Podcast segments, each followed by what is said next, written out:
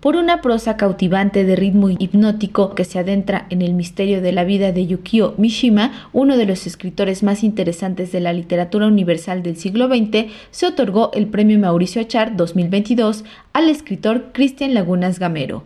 El ganador, elegido entre siete finalistas de un total de 229 postulaciones, destaca en su obra El lado izquierdo del sol una técnica narrativa impecable y la naturalidad, como lo dio a conocer el jurado integrado por los escritores Alaide Ventura, Fernanda Melchor y Emiliano Monge, así como Francisco Goñi, gerente de contenido y exhibición en librerías Gandhi, y Andrés Ramírez, director editorial de División Literaria y Bolsillo de Penguin Random House. Lagunas comentó que esta obra es una novela falsamente biográfica que surge por una obsesión, pues en 2019 encontró un dato perdido en la biografía de Mishima, el cual indicaba que el autor japonés estuvo en México en 1957, pero se desconocía qué hizo y a qué vino. Así, con esta referencia como punto de partida, comenzó a especular y construir la historia bajo la idea de que Mishima visitaba el país para hacer turismo sexual. En el libro, un poco la idea es que viene a hacer turismo sexual, autodestruirse, pero también un poco a recordar esa juventud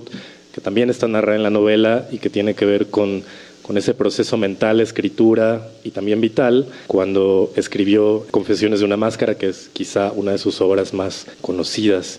Evidentemente hubo una parte documental, pero tampoco quise obsesionarme con esa parte documental porque estaba muy consciente de que es un personaje muy conocido. Entonces, por una parte hay algo de fidelidad a la vida real y por otra también hay algo de traición. Entiendo que una biografía nunca puede ser enteramente fiel a lo que fue la vida de, esta persona que estás retratando, pero sí tenía muy presentes algunos tópicos o algunos lugares a los que recurre Mishima dentro de su obra. Entonces se fue formando esta idea del personaje, ¿no? Un personaje un poco obsesivo, un poco maníaco, un viajero, también alguien que ama su oficio, pero que tiene una vida independiente de ese oficio de la escritura. Entonces, en la novela es un poco mostrar ambas cosas. Cristian también comentó que para esta obra tuvo el asesoramiento del traductor, narrador y ensayista Genei Beltrán, así como de Jorge Volpi y Pedro Ángel Palou como tutores. Además, el texto se construye en dos tiempos diferenciados. Por un lado, es un Mishima muy joven, más o menos de 20 años,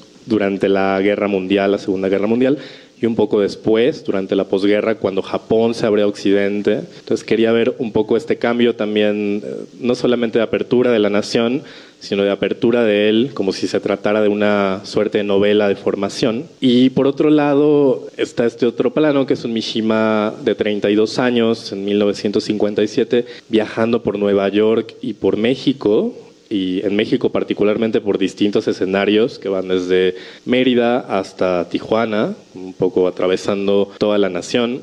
Y bueno, sobre el turismo sexual, un poco me interesaba que fuera de corte homoerótico. Me parece que Mishima, digamos, entre voces, es una figura, no sé si aparentemente bisexual o homosexual, pero en todo caso se ha convertido en un símbolo LGBT con el tiempo. Lo que me interesaba era ver cómo podía explorar el personaje, esta faceta suya. El autor recibirá 150 mil pesos y entre septiembre y octubre de 2023, El lado izquierdo del sol será publicado. Para Radio Educación, Pani Gutiérrez.